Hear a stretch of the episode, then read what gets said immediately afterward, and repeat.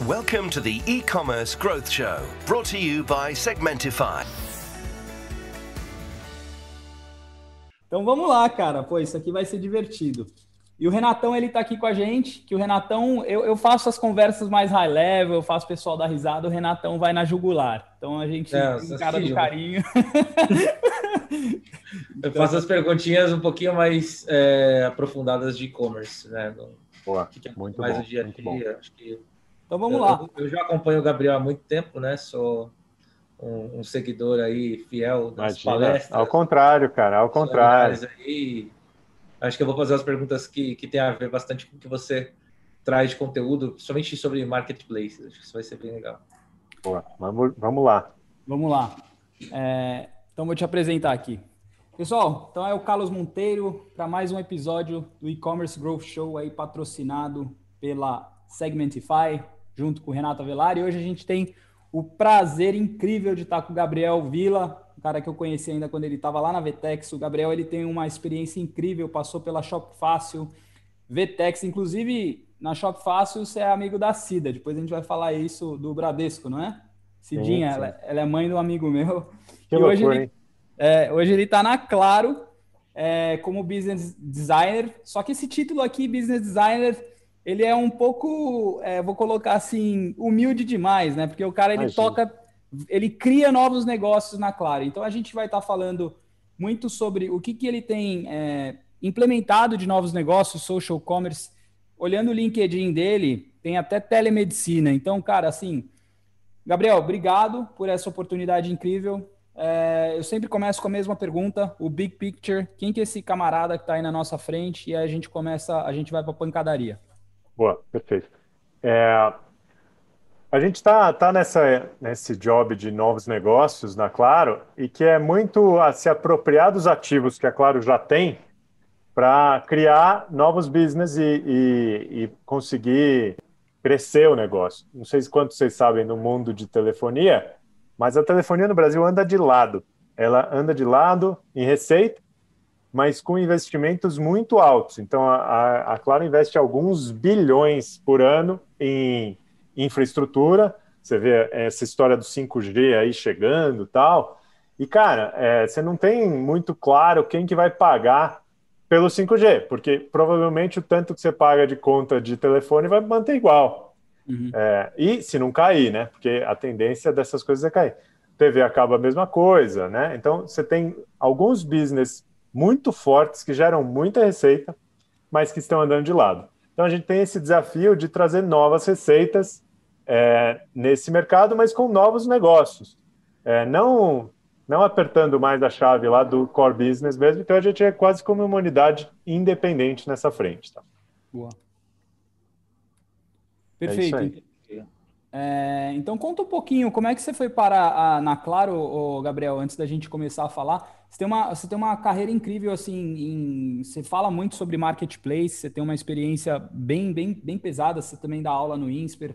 Conta um pouquinho só da sua jornada para a gente começar a falar dessa transformação digital aí da- da- da- das, das empresas de telefonia, né? É, até apresentar a Claro, que tem, um, tem algumas unidades de negócio bem, bem diferentes.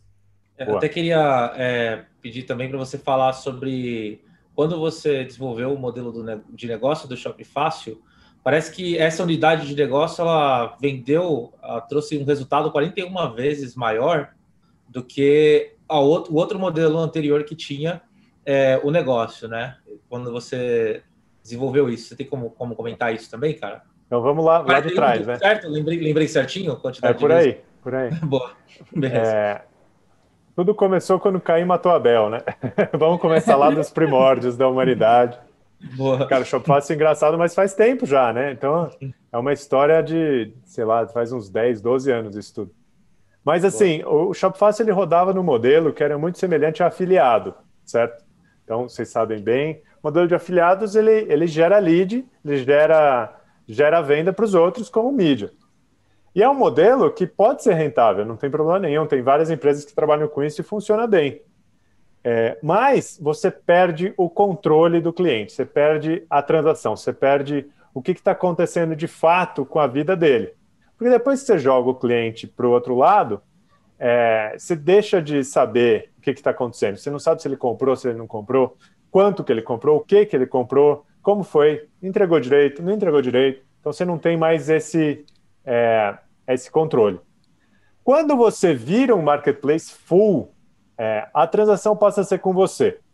Por mais que seja venda da Magazine Luiza ou do, da Casas Bahia ou quem quer que seja, você você tem o controle disso, né? Então você sabe se a Magazine Luiza entregou, se deu tudo certo, tal como é, e principalmente você consegue fazer o, o que é a, a mágica do negócio e é como a gente consegue explicar esse 41 vezes, que é um negócio muito simples chamado recompra.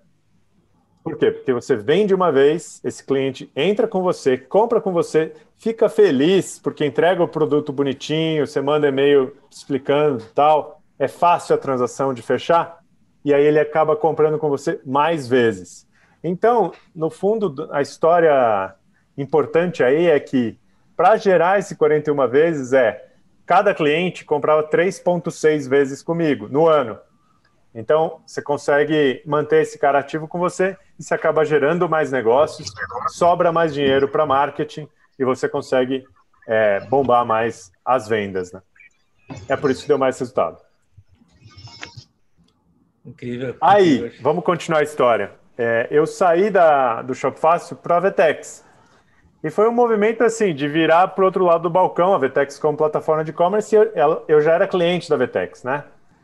Ah, foi um movimento interessante para mim de, de abrir a cabeça e, de fato, mudar um pouco de perfil de, como profissional é, e de construir mini empresinhas, né? Então, do tipo, no final, por mais que eu tivesse esse papel meio comercial, era arquitetura, né? Então, você tem que entender o que fazer. Ô, Gabriel, não sei se para todo mundo, mas para mim tua voz cortou, cara. Para você tá, tá ouvindo aí, Carlos? Deu, não, Gabriel? deu uma cortadinha, deu uma cortadinha. Pode repetir, por favor, os últimos 10, 15 segundos? Repito. Deixa eu fechar todas as outras coisas que estão aqui. Pode ser isso. Mas aí quando eu mudei aqui pro. Pra, quando eu fui para a Vetex, foi uma mudança de comportamento profissional mesmo, porque eu deixei de tocar uma operação para ser mais é, quase como uma consultoria de negócios para todo mundo que quisesse montar um marketplace. E nessa, né, Renato, a gente foi várias vezes falar com o cliente, prospect, para ver o que, que ia dar, o que, que não ia dar. E é um trabalho muito gostoso de, de entender, escutar, é, construir. E foi nessas aí, viu, Carlos, que junta com essa história de virar um business designer. Né? Uhum. Então, é, na, na realidade, por mais que eu tivesse um papel de diretor comercial, era um trabalho de construir negócios junto com os clientes potenciais da Vetex. É, e, e, eu acredito que, até uma certa maneira, foi, foi nesse caminho. Então, vários clientes que estavam mirando num, num, num alvo X, a gente conseguiu transformar para um outro alvo muito maior, com muito mais potencialidades e usando mais os ativos que eles tivessem lá. Né? Então, essa foi a jogada de virar business designer, é ouvir o cliente pensando no cliente do cliente. Uhum. E o que, que ele pode fazer para potencializar os negócios lá, tá? É, essa foi a jornada Vetex. Para Claro, cara, foi, foi, foi, eu fui lá vender. Então a gente estava indo lá oferecer plataforma de marketplace para alguém que não estava querendo comprar uma plataforma de marketplace. Uhum. A, a, Claro se aproximou da Vetex para oferecer serviços de cloud. É, e, e outras coisas, antifraude, essas coisas e tal, né? E aí a gente começou a conversar, entrosou, e, e eu fui apresentar, cara, por que, que não virar um marketplace? Porque a Claro tem 55 milhões de clientes.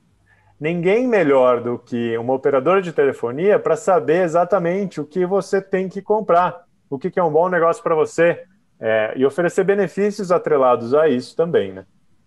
É, e potencializar as tecnologias que as operadoras já têm, é, é, tanto de target, tanto quanto de segmentação, criação de jornada do cliente, tudo isso são ferramentas que a, as operadoras têm, só que elas só usam para o seu mundinho, né? Esse mundinho de serviços digitais, de telefonia e de TV, que, é, por mais importantes que sejam na vida do cliente, não estão lá todo dia na cabeça dele, né?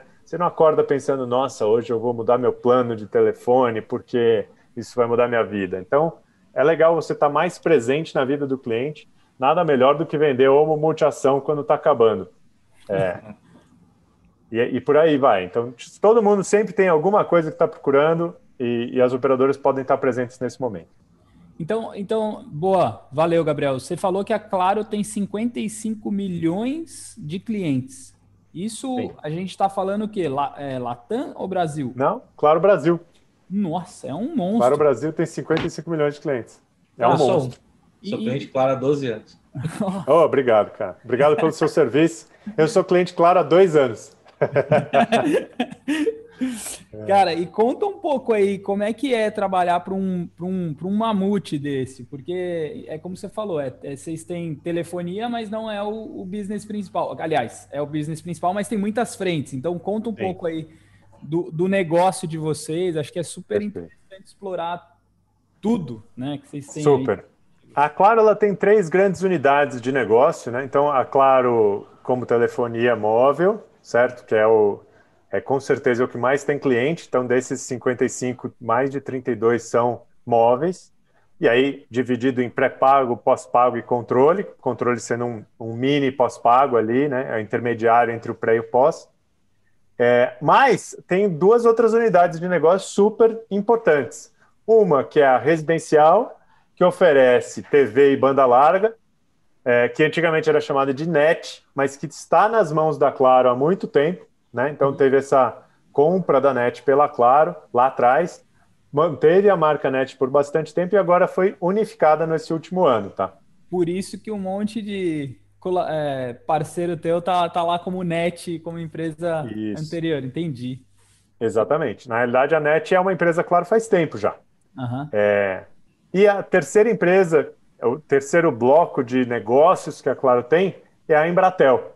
A Embratel é uma empresa super forte no B2B e tem N clientes, é, tanto para link dedicado, serviços de tecnologia, serviços de atendimento omnichannel e por aí vai. Prestam uma série de serviços de tecnologia. Uhum. Super legal. É, são esses três os grandes blocos da Claro. E, e, hoje o que, que você está fazendo então? Vamos, vamos começar a entrar na, na, na, na no business mesmo. O que, que você tem feito aí de. Cara, você deve ver um monte de dados, você deve ter um monte de informação que, é, que você pode compartilhar aqui com a gente, que eu tô ligado. O que, que, você, que, que você tá vendo aí no, no Brasil? O que, que você está fazendo para Claro? Com esses 55 Boa. milhões. É uma plataforma, é uma, um playground para você, imagina. Né? É muito divertido, cara. É muito legal. É, e e mudou muito esse mercado nos últimos tempos, né? Você vê, tem LGPD por aí e tal, tem uma série de coisas aí que, que colocam a gente com, com um caminho mais fácil para trilhar, porque você já sabe o que você pode fazer e o que você não pode fazer, né? Então fica bem mais tranquilo de fazer. Uhum. Mas vamos lá, é, tem um bloco grande de publicidade. E aí, publicidade o que, que é? É eu pegar esses meus clientes e sabendo do, do comportamento deles e dos do que, que é importante para eles, criar ofertas de parceiros da Claro. É, então, desde vender conta corrente, é, oferecer produtos e serviços é, de parceiros, até é, fazer branding de, de, clientes, por exemplo, o Itaú. O Itaú é um parceiro para a gente, trouxe o Leia para uma Criança para Claro, então a gente fez uma parceria. Você não sei se conhece o Leia para uma Criança, mas ele é, livro para incentivar as crianças a lerem, né? Então ela entrega livro para o Brasil inteiro e a gente fez um modelo digital é, onde clientes, claro, não pagavam o tráfego e recebiam livros por ali, né? Ah, mas tem o Banco Pan-Americano é um super parceiro nosso, então a gente tem todo um modelo de oferta de, de conta digital para os clientes, claro. E aí tem, tem jogadas super interessantes de criar benefícios para quem é claro. Então, por exemplo, cliente claro que vira um cliente PAN ganha um giga na, quando ele baixa o app. E aí ele ganha é, mais quando ele faz a recarga pelo PAN. Então, é, não é só publicidade como o Google faz, como o Facebook faz, que é, é uma publicidade mais distante né, do que da vida do cliente que está lá. Eu estou aqui mostrando algo para você. Não é só isso. Eu mostro algo para ele com vínculo com a marca, claro. Então, vem com a gente, você vai ganhar alguma vantagem por ter participado dessa publicidade, ter visto isso daqui que a gente faz.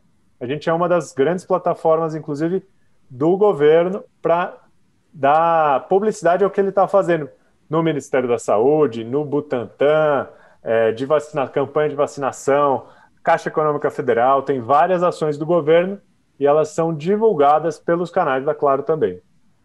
E por aí vai, tem uma infinidade de coisas. É, na parte de Data Insights, que você deve ter visto aí, está é, tá muito relacionado a como que eu consigo, usando esses ativos da Claro, o, o, os dados que a Claro disponibiliza, como que eu gero insights para empresas.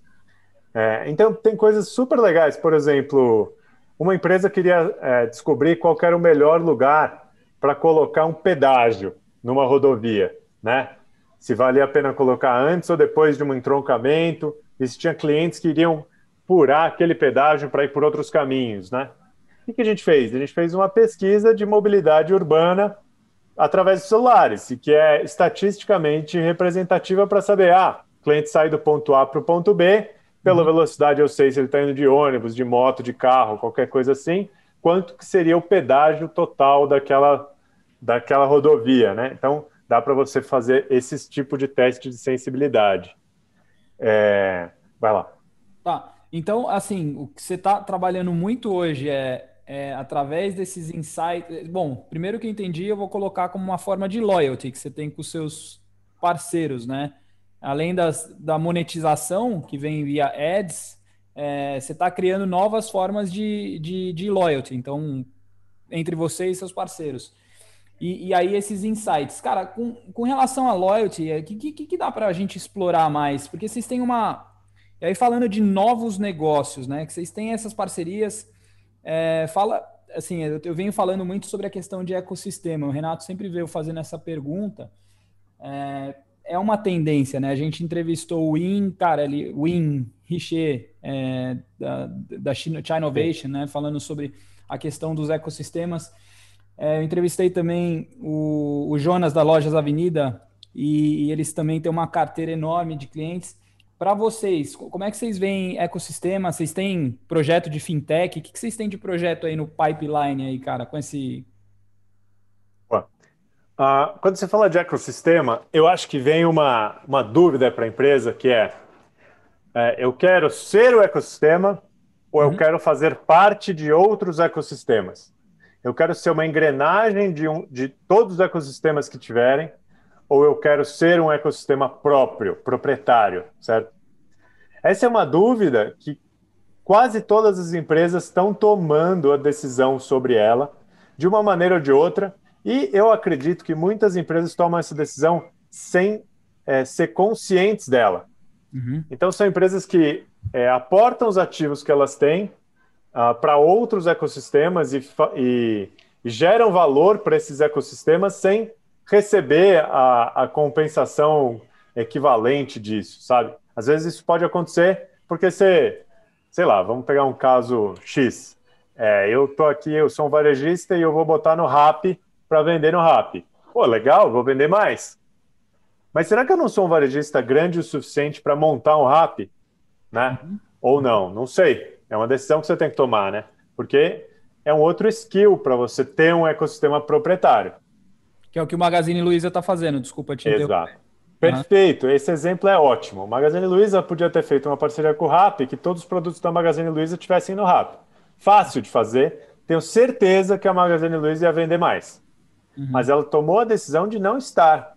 Por quê? Uhum. Porque ela é o ecossistema. Ela quer que o cliente, quando eu estiver comprando alguma coisa, pense na Magazine Luiza. Eu vou comprar da Magazine Luiza. Não vou comprar no Rap. É a mentalidade China, né? Que é o que o coisa que o Win falou. Falou, cara, você compra um telefone e o cara te mapeia mochila, viagem. É isso. O cara tem a sua vida, né? No final é isso. É isso aí. Uhum. É, eu, eu compartilho, eu gosto dessa visão de ser o ecossistema. Nem uhum. toda vez você vai conseguir ser, né? Nem uhum. todo mundo pode ser um ecossistema inteiro. É, montar um marketplace é fácil, difícil é fazer as pessoas acreditarem que você é um marketplace, né? Uhum. É, e como todo marketplace, você tem uma coisa chamada efeito rede, que é para cada novo cliente que entra no ecossistema, mais valor todos os clientes têm, certo? Então, tipo, Carlos começa a comprar no marketplace da Claro, legal. Agora, quando o Renato começa a comprar no marketplace da Claro, começa a melhorar a vida do Carlos. Por que isso? Porque eu começo a ter mais escala, eu vou conseguir ter preços melhores e as próximas compras do Carlos vão ser melhores, vão estar num preço melhor. Uhum. Esse é o grande desafio de você montar um marketplace, porque até você ter esse efeito virando, você precisa comer muita grana, você precisa, é, você precisa investir muito e precisa crescer. Então, por isso que eu acho que, e essa é uma fala que o Renato já deve ter me ouvido falar, eu não sou um cara que acredita muito em marketplace de nicho. Uhum. É, se você vende pouco, provavelmente você não deveria ser um marketplace, você deveria ser um ótimo varejista. Estar no marketplace. Uhum. Estar nos outros marketplaces, exatamente. Exatamente. Uhum.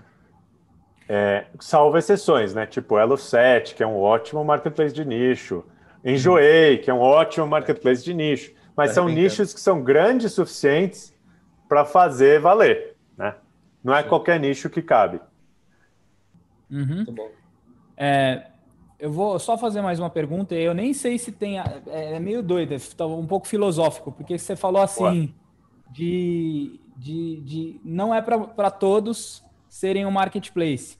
E aí minha pergunta é assim: que, se, que, que, que verticais você acha que tem talvez a, o potencial de virar marketplace? Por exemplo, eu fiz uma entrevista na época o Fernando, Fernando Matoso, ele estava na Natura. Ele estava como CDO da Natura, hoje ele virou vice-presidente da Microsoft, é de TI, é, como é que é? IT e também Customer Success. Mas na época, a ideia da Natura, cara, era fazer fintech. É, por quê? Também tem uma base de revendedoras ali, eles né, querem criar o wallet, querem criar um monte de coisas e criar. Eles compraram a Avon, enfim, é gigantesco. É, então vamos lá, eles estão no setor de beauty. Aí tem um, um, um Itaú, por exemplo, ou né, que, que é, um, é um banco. Aí tem vocês, que então essas, essas grandes empresas que são hoje tem uma base grande de clientes, ou Magazine Luiza que tomou essa decisão. Então a minha pergunta é: em que, que, em que setores que, que, você, que você vê potenciais? Se é que faz algum sentido isso, ou qualquer setor pode virar um marketplace desde que tenha é, virar um, um ecossistema desde que tenha volume? Boa. Cara, é, matou a charada. Essa é a grande pergunta para se fazer, né?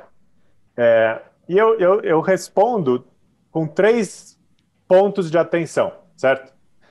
Para um marketplace poder virar, ele ou ele tem muito cliente, uhum. e quando eu digo que ele tenha muito cliente, não basta só ter os dados do cliente ele precisa ter o relacionamento do cliente, ele precisa conseguir se relacionar com muita gente. E aí, quem que pode ser isso? Qualquer banco, uhum. qualquer operador de telefone, qualquer empresa de mídia grande, uhum. tem muito cliente, certo? Então, Sim.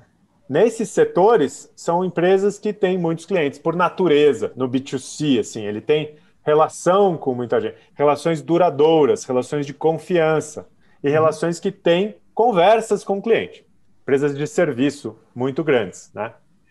Então, qualquer uma dessas deveria ser um marketplace, na minha concepção. Assim, é, é, é fácil de montar, né? É, e é fácil de fazer isso girar, porque você já tem a relação. Você só está se apropriando dessa relação para criar mais coisas. Uhum. Um outro caminho para você montar um marketplace é o contrário. Você não tem cliente, mas você tem produto. Uhum. Mais do que ter produto, é você tem lojistas. Uhum. Se você já é naturalmente um agregador de lojistas, talvez você deva ser um marketplace. Dá um exemplo para você. Um dos grupos que passou pela gente na época da Vetex era um grupo de é, distribuidores de material de construção que tinham 50%, 60% do mercado brasileiro. Esse grupo. Se esse grupo montasse um marketplace, e eu acho que eles estão caminhando para isso, é, eles vão ter produto suficiente para que qualquer cliente, ao comprar qualquer produto de material de construção, vai achar o que ele precisa num preço bom, que no fundo é isso que o cliente precisa ter.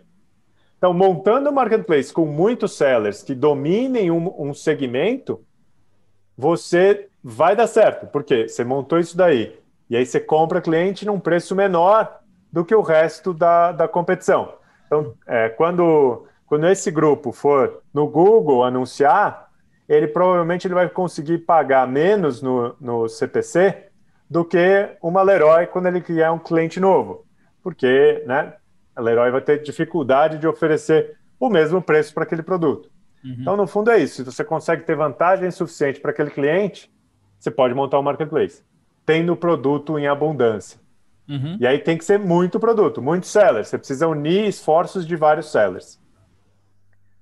É, uma, um terceiro ponto para a gente levantar aqui, cara, e é o último para eu acabar esse discurso do que, que, que, que precisa ter para ser um ecossistema, é, é uma teoria que, que brotou recentemente que se chama teoria da atração. Uhum.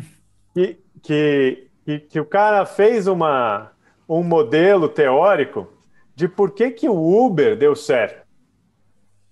Né? É, e que isso se replica para qualquer outro marketplace. A teoria do cara é, é, super simples, no fundo, que é, cara, antes do Uber já não tinha cooperativa de táxi? Já. Cooperativa de táxi não fazia mais ou menos o mesmo modelo do Uber? Porque ela agregava o, o monte de, é, teoria da agregação. Ela agregava um monte de, de táxis embaixo do guarda-chuva dela, uhum. e esses táxis, e você ligava para a cooperativa, você não ligava para cada taxista, certo? O que, que a Uber fez? Ela conseguiu transformar esse modelo de cooperativa em muito mais escalável. Uhum. Então não faz mais sentido eu entrar numa cooperativa, eu como taxista, porque eu posso entrar no Uber, que é quase como se fosse uma super cooperativa de táxis todo mundo vai estar lá, porque é custo zero para o taxista entrar lá. Uhum. Se é custo zero para o taxista estar lá, ele consegue agregar mais táxis. Agregando mais táxis, ele tem um valor melhor para o mercado e ele tem uma comodidade maior para o cliente. E essa comodidade para o cliente gera uma fidelidade do cliente. O Carlos, por exemplo, é um cara que pega Uber. Quando ele está no Brasil, ele poderia pegar o 99 táxis ele não vai pegar o 99 táxis. 99 táxis pode estar 10 reais a menos na mesmo trajeto, mas ele não vai nem consultar, porque é cômodo para ele pegar via Uber. Uhum. Então, essa teoria da agregação ela passa, passa desse sentido de não tem erro, você consegue criar um novo ecossistema. Se quiser, eu mando o link aí para você, você vai gostar. Manda, Bom. manda sim, animal. É, Renatão, vai lá. Acho que agora que a gente caiu nesse papo de, de marketplace já mais aprofundado, né? Uber é um marketplace específico, né? 99, é, tem os marketplaces de serviços, Get Ninja, por exemplo, né? É, vários modelos, mas falando de o um modelo mais tradicional, né? De, de venda de produto, né? É, uma coisa que, inclusive, eu escutei de você, Gabriel, há um bom tempo e me fez pensar muito, é que o marketplace ele precisa selecionar muito bem os sellers deles, né? Porque senão tem ruptura, tem gente que não, não entrega bem. Se o marketplace começa olhando um monte de seller pequenininho, ele vai ter um grande problema de gestão, muita gente para comunicar, né? Um custo operacional muito alto e pouca venda no final, né? Porque o cara não tem um sortimento amplo o suficiente, não tem profundidade, não tem marcas que agregam valor e não tem competitividade, né?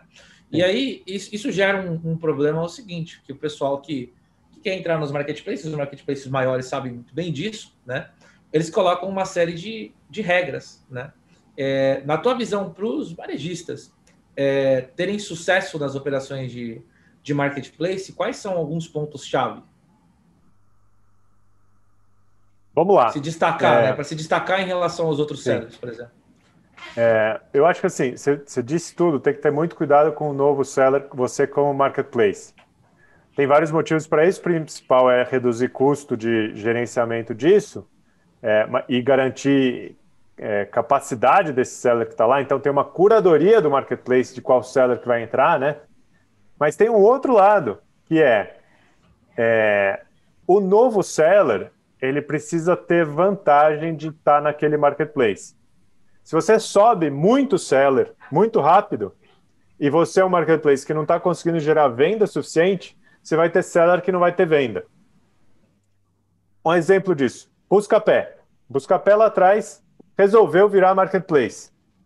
É, e ele subiu o marketplace muito rápido, com mais de 2 mil sellers. De um mês para o outro, ele tinha 2 mil sellers. Estava com um drive muito forte de trazer novos sellers. Esses novos sellers que subiram não tinham venda. Por quê? Porque, como marketplace, ele não tinha acesso suficiente, ele não tinha clientes que já tinham virado a chave para comprar no Buscapé, diretamente no Buscapé. Isso fez com que esses sellers ficassem insatisfeitos com a relação que eles tinham com o Buscapé. Não basta ser bonitão, não basta ser legal, ser bacana no trato, tem que gerar venda. Então, assim, é, é uma relação que a gente chama de duas pontas. É, o marketplace ele não tem só o cliente que compra como cliente. O vendedor também é um cliente do marketplace. Você precisa ser bom para ele. Então, assim, esse é o principal motivo é, de regular a quantidade de sellers que você tem no seu marketplace. Quando você fala de marketplaces que já estão absolutamente estruturados e já tem é, muita venda, o Mercado Livre da vida, por exemplo. Se você entrar no Mercado Livre, tiver tudo direitinho, você vai vender, porque eles conseguem gerar acesso suficiente para que você venda, né? Não tem como não vender, porque ele é muito grande já. É, aí o que, que ele faz? Ele garante que você tenha qualidade, porque ele, como marketplace, está emprestando o sobrenome dele para você. Então é o Renato Avelar no Mercado Livre. Se der problema naquela venda, o Mercado Livre é responsável. Ele precisa garantir que entregue direitinho. Então é ele tem que garantir que você tenha qualidade. Primeira coisa, e aí vou respondendo diretamente a sua pergunta de o que, que o lojista precisa estar tá, é, antenado para fazer. Primeira coisa, ter qualidade na descrição dos produtos. Então, assim, descrição dos produtos tem que ser impecável. Boas fotos, várias fotos, fundo branco, resolução alta, título do produto bem descrito, que fale de fato o que é o produto, com o máximo de informação possível. Informação do SKU na descrição do SKU longa, bons dados ali, bem estruturado, com informações do que é, de uma forma bem estruturada, certo? Essa é a primeira parte. E todo marketplace olha para isso. Se tiver mal descrito, não vai subir, vai ter problema, não, não vai vender se subir, então ele prefere nem subir. Uhum. Isso posto, o produto está bem descrito, bacana, legal, passou. Alguém comprou, você precisa entregar no prazo que você tinha combinado. Não estou falando que você precisa entregar rápido, não me entenda mal. É, não precisa entregar em um dia no Brasil inteiro, mas você precisa entregar em 30 dias se você falou que você vai entregar em 30 dias. Então, assim, para mim, é, a quebra de entrega é o principal fator para o lojista ser excluído de marketplaces, tá? É, tem coisas óbvias aí também que é você precisa ser uma empresa é, respeitada que imita nota fiscal, né? Então, assim, acabou a era do produto sem nota fiscal no Mercado Livre. Isso aí já era. Você precisa emitir nota fiscal. É fácil de emitir nota fiscal no Brasil, não precisa grandes coisas, então faça isso com, com propriedade. Acho que essas são as principais dicas aí. É muito interessante, cara. É, falando esse assunto de, de marketplace, né? Já vi. Primeiro é, sobre esse, esse lance do sobrenome, é bem legal. Acho que foi inclusive você que trouxe numa das palestras uma informação do, do CEO do Reclame Aqui, se eu não me engano, 58% das pessoas que compram no, no marketplace não olham o nome do seller, né? Não lembram o nome do seller, né? Então, é a marca, então isso é um valor muito grande que, que agrega no para o cliente do marketplace. Né? O marketplace tem, é dono do cliente no final do dia, né? Ele é dono do cliente e ele faz mídia grátis. É, porque por um lado o cliente não vê o nome do seller, mas tem um outro lado que é, tem muito é, cliente que, quando vê que é entrega de um seller, dá um alt tab e entra no site do seller e compra por lá.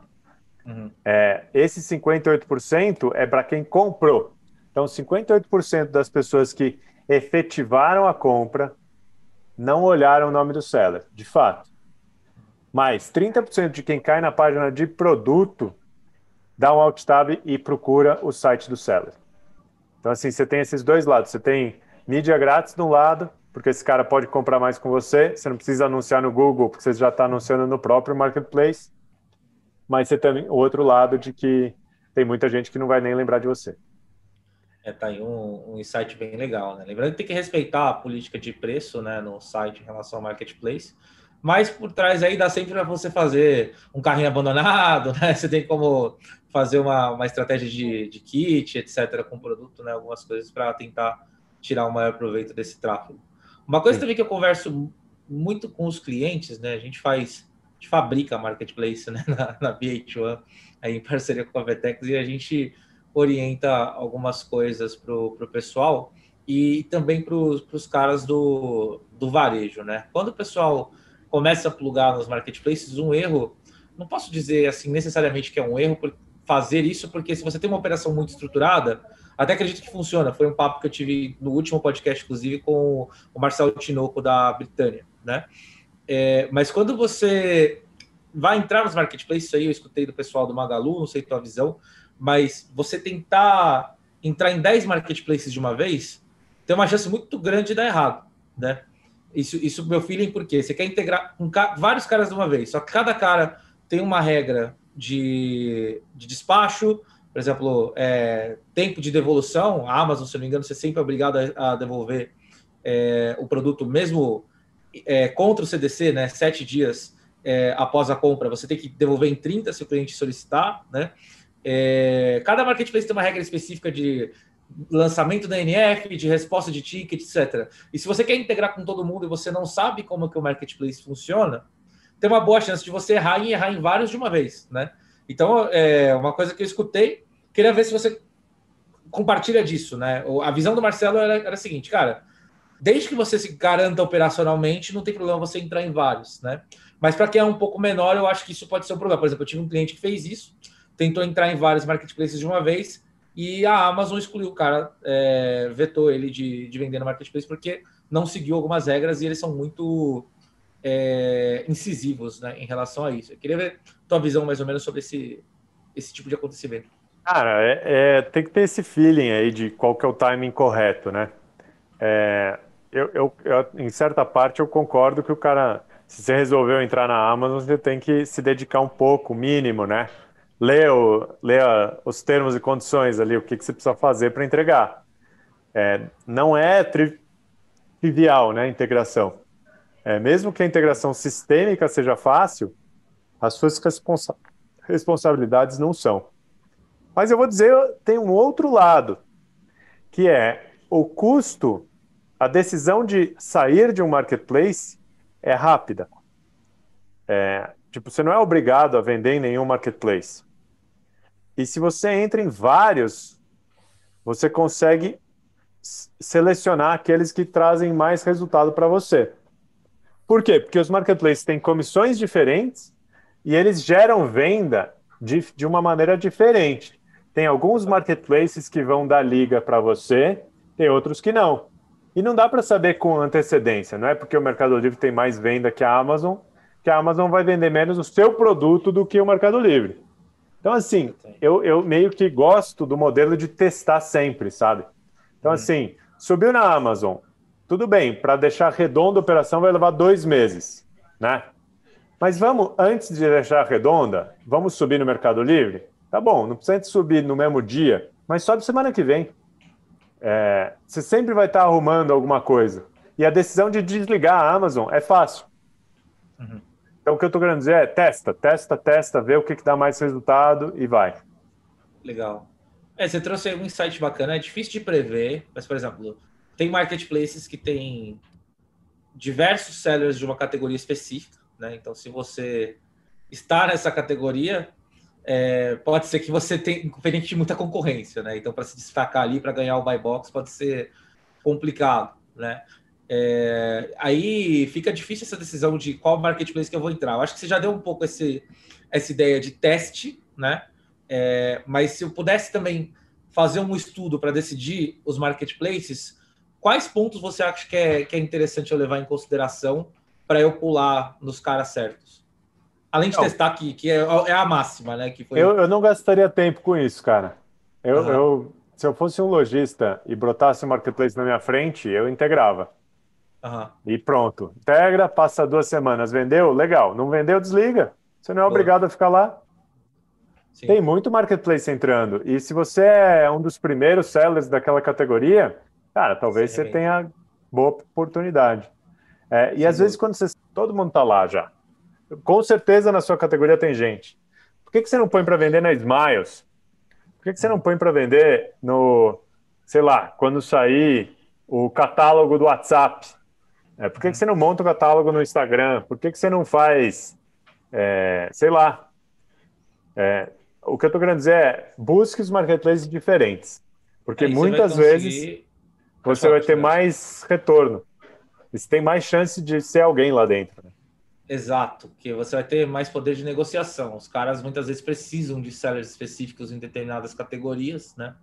E aí você até consegue algo diferenciado do contrato, né? E velocidade Isso. também, porque às vezes, É. dependendo do marketplace, ele não tem nem time para te atender, nem gente de categoria disponível para atender um telefone, se você precisar de qualquer, qualquer coisinha diferenciada. né? Isso, exatamente. E você pode estar na vitrine do cara sem pagar nada, né? No fundo. É mídia Pô. grátis, de novo. É, É, canal, marketplace é um canal canal é de sempre, publicidade. sempre bom, né? Quando você tiver mais pulverização de canal, maior chance de sucesso, né? Sem dúvida. Isso. Muito bom. A própria Claro, o marketplace da Claro não vende muito, né? Se for comparar com esses outros, ele é pequeno. Mas, cara, qual que é o custo de um lojista VTEX se integrar na, no meu marketplace? Zero. Quanto tempo leva? Três horas, né? Uhum. É, tem contrato, tudo mais, tal, mas, cara, você não tem, sei lá, você não tem quatro horas para se dedicar para isso? Não é possível. Se arruma quatro horas, sabe? Sobe lá, põe lá para vender, vê lá o que que dá. Se vender, vendeu. Boa. Então eu tô meio nesse caminho aí. E não é só o da Claro, não. A Vivo tem um marketplace bacana, a Oi tem um marketplace bacana, o IUP é um marketplace bacana do Itaú, é, que tem pouco seller. Podia estar lá você brilhando lá no e-mail marketing do Itaú para 60 milhões de pessoas, né? Por que, que você não tá? É mais ou menos isso que eu, que eu tô querendo pontuar, sabe? Eu sairia do óbvio. Mercado Livre e, e Magalu e Americanas tem que estar. Mas, cara, ah, talvez você possa ganhar mais dinheiro com essas outras coisas. Sem dúvida. E até porque é como você trouxe no começo, né? A Claro, por exemplo, as operadoras, por já serem grandes provedores de serviço, tem muita inteligência de dado por trás, né? Então vai saber o engine de recomendação, vai saber que produto mostrar, qual é o momento do, do cliente, É. né? Acho que isso faz uma, uma diferença absurda, né? Sim. E outra, é, a gente já falou um pouco sobre isso, mas marketplace é um caminho de longo prazo. Então, talvez você consiga subir em 10 marketplaces hoje, mas põe pouco produto. Vamos ver o que, que vira, tal. Põe só a sua curva A, mas põe em todos. Aí você vai sentindo, vai ver onde você tem que se dedicar mais, qual produto, qual marketplace que vai subir mais produtos. Mas quem está no controle do marketplace é o lojista, né? Excelente. Não é o marketplace. Sem dúvida. Muito bom. É, Ô, Pode Gabriel, falar, Carlos, fica à vontade. é, eu tô olhando aqui, ó, no seu, no seu LinkedIn, tô com ele aberto. Então, tô vendo uma iniciativa aqui de telemedicina, vocês com, com, com Einstein. Aí tem uma coisa de fintech, ClaroPay. Aí tem- teve a Black Friday, teve uma, é o marketplace aqui. Ah, que mais? Cara, eu Ah, posto pouca coisa lá, engraçado. Tem, a gente faz É, muito mais você coisa. tá que isso. recompartilhando, eu tô, tô pegando aqui a É. sua rabeira, né? É, que mais? Aí, Eu bom, devia escrever mais, Carlos. Se você, se eu tivesse mais próximo de você, eu seria um cara que com um LinkedIn mais bem, bem construído, cara. ah, a gente faz isso à distância, não se preocupe. A gente já fala. O Carlos, o Carlos faz um trabalho excepcional de LinkedIn. É, eu sei. Vamos lá, que mais aqui? Eu só quero ver aqui, bom, aí tem as aulas, tarará. Cara, é, ah, beleza, aí teve a pandemia, o que vocês fizeram para os PMS, né?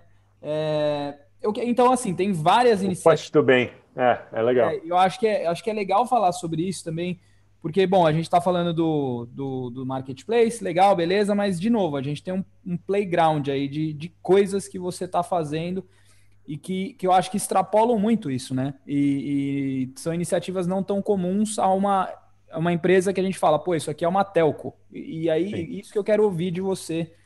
Legal. Cara, Ah, vai o Punch ser do Bem é um, um negócio assim que dá muito orgulho uhum. é, do que a gente fez lá, é, porque é algo transformacional, com um investimento muito pequeno e que a gente realmente usa a força dos ecossistemas. Uhum. É, essa é a graça do negócio. O que, uhum. que é o Push do Bem? É, na pandemia, a Claro se juntou inteira, estava muito sensibilizado, ainda está, né? Mas a gente estava muito sensibilizado no começo, de uhum. tipo, tá, o que, que a gente pode fazer de fato para ajudar, né? Pode dar dinheiro aqui e ali, mas é, é limitado isso, né? É, tem, tem, tem limitações. Mas o que, que a gente pode fazer para ajudar? Então, cara, a gente fez inúmeras coisas. Primeiro é, a gente aumentou o plano de dados de todo mundo. Deu dado assim, a rodo, para que todo mundo não se desconectasse nesse momento. Tá? Uhum. Então, cara, isso acho que foi uma coisa linda que foi feita sem olhar para números, sabe? Tipo, ó, cara, chega, é 4 GB extra para todo mundo. Pá! É, outra coisa é, a gente abriu acesso a um monte de canal de informação para que as pessoas pudessem saber o que estava acontecendo e se informar sobre essa doença que, cara, naquela época ninguém sabia nada do que estava acontecendo, né? Uhum. Então, também foi um negócio legal de canais. É, demos espaço para o Ministério da Saúde falar pra, com, com nossos clientes, tal, foi uma coisa bacana também. Mas o push do bem, cara, era assim: tudo fechou. Você não está mais saindo de casa. Se você não está mais saindo de casa, o principal ferramenta de marketing das empresas físicas é o olho no olho do freguês. Uhum. Essa coisa de você passar na rua olhar lá e falar, putz, lembrar, putz, cara, vou comer uma empadinha aqui. Uhum. Ou vou comprar esse, essa almofada aqui nessa loja, né? E aí a gente fez um canal de publicidade gratuito para o PME. E uhum. era no bairro. Pô, genial. Era um canal de publicidade do bairro. Uhum. Então, Localizado cara, para o bairro de cada um. Exato. Então, assim, o nosso principal case o, quer dizer, o case assim que mais deu resultado em vendas para o pro, pro, pro PME era uma papelaria uhum. no interior de Minas Gerais, que assim, é uma bodega que tinha uma portinha, uma portinha. é, e esse cara entrou no Posto do Bem, criou um anúncio que era assim, tá precisando de produto de papelaria? Com um banner tosco, feio, assim, não era nada demais Simples pra caramba. Claramente ele fez em casa, no paintbrush, sabe? Não era nada, nada muito produzido, mas era um banner. Uhum. E com um call to action bem feito, sabe? Do tipo, ó, clica agora, a gente entrega para você. Uhum. A gente, que é aquela papelaria que você já conhece, que tá aqui na sua esquina, compra aqui com a gente que a gente entrega. Cara, é só isso que precisa. O marketing é, é a gente criou várias complicações para criar o marketing, né? De várias empresas no meio do caminho, que tudo isso a gente consegue simplificar. E o Punch do Bem veio para isso. Legal, legal. Uh, essa é uma das iniciativas. Então, isso, isso, na verdade, foi um marketing extremamente localizado para pequenas empresas. E tá, e qual foi o upside disso agora que a pandemia a gente já sabe é, né, que a, o que, que é a doença, você falou abrir o canal de comunicação. Vamos dizer que vocês abriram uma malha, né? Pode vir, beleza, veio uma galera, veio, veio talvez lojinhas que não estavam, é, não eram clientes de vocês, e agora é, eles, vocês adquiriram ele como cliente ou como é que ficou isso? Manja, vocês abriram os braços e como é que ficou? Vocês, cons vocês conseguem medir a retenção? É... É, o Punch do Bem ele era de fato totalmente grátis para o lojista, né? É, alguns lojistas continuaram fazendo publicidade com a gente e aí é o um modelo normal de publicidade, né? Então, no fundo, foi essa coisa de educação para o marketing digital. Que eu abri o canal, você pode usar à vontade, é, mas uma vez só. Você vai usar, vai ter gente comprando com você, se der certo, você continua e entra no modelo de publicidade paga, né? Uhum. É, mas de verdade, foi muito para ajudar. É, a Claro é uma empresa muito grande, ela não precisa ter esse, esse drive de, de, de criar receita imediatamente, né? Então, no fundo, foi uma ação super pro bono, assim, de, de criar push. Tem um outro lado que é bacana, que é engajamento do meu cliente quando ele recebe o push. Uhum. Publicidade, assim como marketplace, é uma ferramenta de dois, duas pontas, né? Então você tem o anunciante do lado, mas você tem o cara que está recebendo esse push. E também foi super bem recebido. Então esse cara que só recebia push no celular dele, falando: ó, oh, sua fatura venceu, vai cair em débito automático aí dia 2. Agora não, ele recebeu, ó, aqui a empanada, o restaurante é, Tavolino tá fazendo delivery. Uhum. É, clica aqui, saiba, veja o cardápio. E mostrava lá os pratos tal. Então, assim, é legal para o cliente também. Então, é uma coisa assim da gente engajar os clientes da Claro para que eles possam ajudar é, os comerciantes do bairro deles. Legal. Cara, fala um pouco da Black Friday aí, como é que foi para vocês? E o que, vocês fizeram? Cara, Black Friday foi fenomenal. Na Black Friday a gente de fato lançou o marketplace da Claro, né? Yeah. É, que ele já estava é, como em piloto, em teste e tal, com alguns lojistas selecionados, mas a gente fez um super lançamento no modelo de Live Store. Uhum. É, e, cara, é, foi muito divertido, porque ali quente, sabe? Criando as ofertas quentes. Não sei quando você já passou por uma Black Friday como varejista, mas assim, você descobre o que você tem que vender na hora, né? Então, é, foi, foi uma, uma jornada muito louca contar para quem estava apresentando lá na hora uhum. quais eram os produtos que ele ia falar e, cara, sem muita, o, sem o, muita preparação. Você lembra, você lembra do Shop Tour? No Sim. Brasil? Então, o meu Lógico. pai, o meu pai, ele tem uma camisaria, camisa, chama ah. camisaria Facínios, né? Lógico, pô, eu conheço a Facínios. Então, ele, ele nasceu no Shop, assim, ele, ele tinha a empresa antes, mas onde ele ficou famoso era no Shop Tour. É. Então, esse negócio de social commerce já existe, né? Que agora tem, a gente tem o telefone e tal. Mas, cara, ele. Ô, Carlos, ele tem e-commerce bonitinho, redondo? Tem, tem, tem, tem. Põe ele lá na Claro, cara. A gente põe ele lá na, na, na live store da Claro, vendendo camisa facinho. Eu, eu até eu, eu, dei um toque, eu não sei se ele tá assistindo no YouTube. Eu vou falar depois com ele, mandar uma mensagem. Falar, ó, oh, pai, coloca, vou colocar você com a máfia. O Renato conhece é, ele já. Seu Jurandir é figuraça, cara. Ele é muito bom. Que legal. Muito que bom legal. mesmo. Ah, legal, legal. Vou falar para ele sim, colocar lá na Claro. Eu tô, tô à disposição. É só, só dar um toque e a gente conversa. Muito bom. Mas então... Leva ele lá para entrevistar na, na Live Store, claro. Ah, tá, vocês têm esse serviço também lá? Vocês, vocês fazem uma live lá com os lojistas? Então, comenta disso também, então, do, do que, que vocês estão fazendo nessa, dessa iniciativa aí, como é que é, né?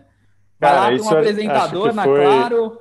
É, foi muito é. louco isso, para mim, pessoalmente, porque você me conhece, eu sou um cara de back-end, né? Eu não sou front é, de solto, nada. Você faz palestra aí. É, não, tudo bem. Né? Fazer palestra. Que nem isso que, esse bate-papo que a gente tá tendo. A gente tá falando do negócio, tá falando de um monte de coisa, né? Mas é, é como executivo da Claro. Uhum. É, a Claro lançou a Live Store da Claro e eu tava enxuriçando lá o pessoal do tipo, porra, tá com essa Live Store, você precisa arrumar um espaço aí para falar do Marketplace.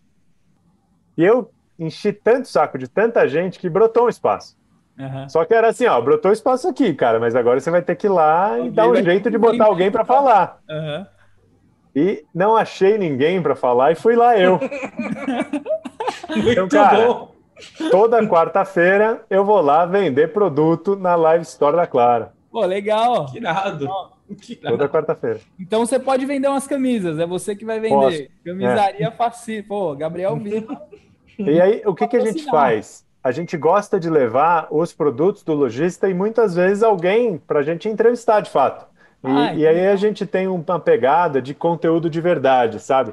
Uhum. Porque não é alguém falando tal, sem propriedade, seguindo um roteiro a gente vai meio freestyle ali, tipo, ah, e aí, como é que é, tal, a camisaria Facínios, como foi, qual dia você mais vendeu, qual camisa vende mais, e aí, tal, é legal, quanto dura a camisa, e vai, vai conversando com ele, é, em função do, das conversas, do que, que ele trouxer, né? Então é, é bem divertido. Tá, e conta um pouco mais, eu tô curioso agora, quando, quando vocês fazem uma live, é toda quarta-feira dia de live? Lá? Na realidade, a, a, Claro tem essa live store todo dia. Todo dia, quem liga no canal 500 da Claro hum. é, é vê a live store Claro. E, e, a gente tem dois horários lá. Então é da uma até as quatro e reprise à noite. Então, uhum. tipo, a gente todo mundo que liga, claro, vê um pedaço ali da Live Store é, durante a semana, né? E aí é, a gente fala de vários produtos da Claro, roteador, qual que é o melhor roteador para você, é, plano móvel. A gente acabou de lançar um plano móvel muito legal para quem gosta de jogos. Uhum. É, com, veio já com Twitch dentro, com tem um monte de coisa legal. Uhum. Ampliou o, tanto de giga que a gente entrega para os clientes. A gente lançou agora o Claro Box, que é um aparelhinho de streaming uhum. muito legal, tipo como se fosse um Apple TV, uhum. só que já, já vem com, com todo o conteúdo da Claro ali. Então você não precisa ter um cabo Claro chegando na sua casa, você usa um aparelhinho via streaming. É bem legal, na TV, né? É, então, assim, tem muito conteúdo que a gente conta nessas live stores. E o meu dia é quarta-feira, uma da tarde. Então, quarta-feira, uma da tarde, eu estou sempre lá contando alguma coisa do marketplace, né? Pô, que incrível. Você vai, você vai, você já está patrocinado pela Facínios. Conta comigo. Pô, perfeito. Vai, Tem umas vamos lá. camisas agora de é, ele começou a fazer polo, você vai gostar. Cara, eu não sou super fã de polo, não, mas camisa, camisa eu gosto. Social? Gosto de camisa. Camisa então tá social. Bom. Fechou. Camisa fechou. social. Cara, que legal. É, a gente já tá batendo uma hora. Vamos, ô, Renatão, vamos só finalizar aqui. Eu acho que foi incrível, tem muita coisa para falar. Que eu queria que você falasse assim, como é que você vê o futuro é, do, das telcos? Porque assim, de novo, você vocês estão com várias iniciativas, deu para tocar em algumas coisas, mas como é que você vê o futuro aí, cara, de, do Matelco? O que, que, você está fazendo? É, aliás, qual que é o seu planejamento? Vocês estão com planejamento de década? Do que, que é? Como é que, como é que vocês olham para o mundo? Ah, cara, eu acho que se eu conseguir planejar semana que vem, tá lindo já. Não, assim... é, mas assim, eu acho a tendência natural é, as telefonias, as telcos em geral, deixarem de ser pipe, deixarem de ser só tubo de internet, sabe? Uhum. É, veio esse movimento over the top, uhum. então Netflix, WhatsApp, tem várias empresas que elas trafegam em cima dessa infraestrutura das telefonias, né? É, mas e, e, com isso se acaba diminuindo o valor que esse tubo entrega para o cliente. Uhum. É, eu acho que a tendência natural é todas elas se desdobrarem em serviços over the top, usando o próprio Python. Então, no fundo, eu acho que esse é o grande desafio de todas as telcos no mundo. É ir para esse caminho aí. Muito legal. Muito mais valor. Faz todo sentido. Pô, Gabriel, cara, muito obrigado. Eu vou te chamar no Whats é, em breve. É, foi incrível, meu. Obrigado mesmo pelo seu tempo. Valeu, sexta-feira deu para fechar com chave de ouro aí, muito conhecido. E, e Carlos, ó, antes, de, antes de fechar, eu quero pedir desculpas do atraso e todos ah, os problemas de agenda. Imagina. É, não é o normal, tá? Normalmente eu sou absolutamente pontual para as coisas e não gosto de cancelar compromissos. Fica tranquilo. Não, fica tranquilo que a gente sabe também qual tight é a sua agenda. Gabriel, eu sou um grande fã seu, cara. Aprendi muito com você aí é, nesse tempo todo. E vice-versa. hoje. Hoje continuei aprendendo também aqui, cara, um monte de novidade. Voltei minha sexta-feira repleta aí de, de informação e conhecimento novo, de business. Acho, cara, incrível. Fico muito feliz de você ter participado com a gente hoje aqui do E-Commerce Growth Show, cara. Obrigado. Eu, eu que agradeço. Tem muita coisa ainda para fazer. Boa. Valeu, meu. Um abraço. Obrigado. Valeu. Tchau, tchau. Falou, Carlão. Obrigado, audiência também.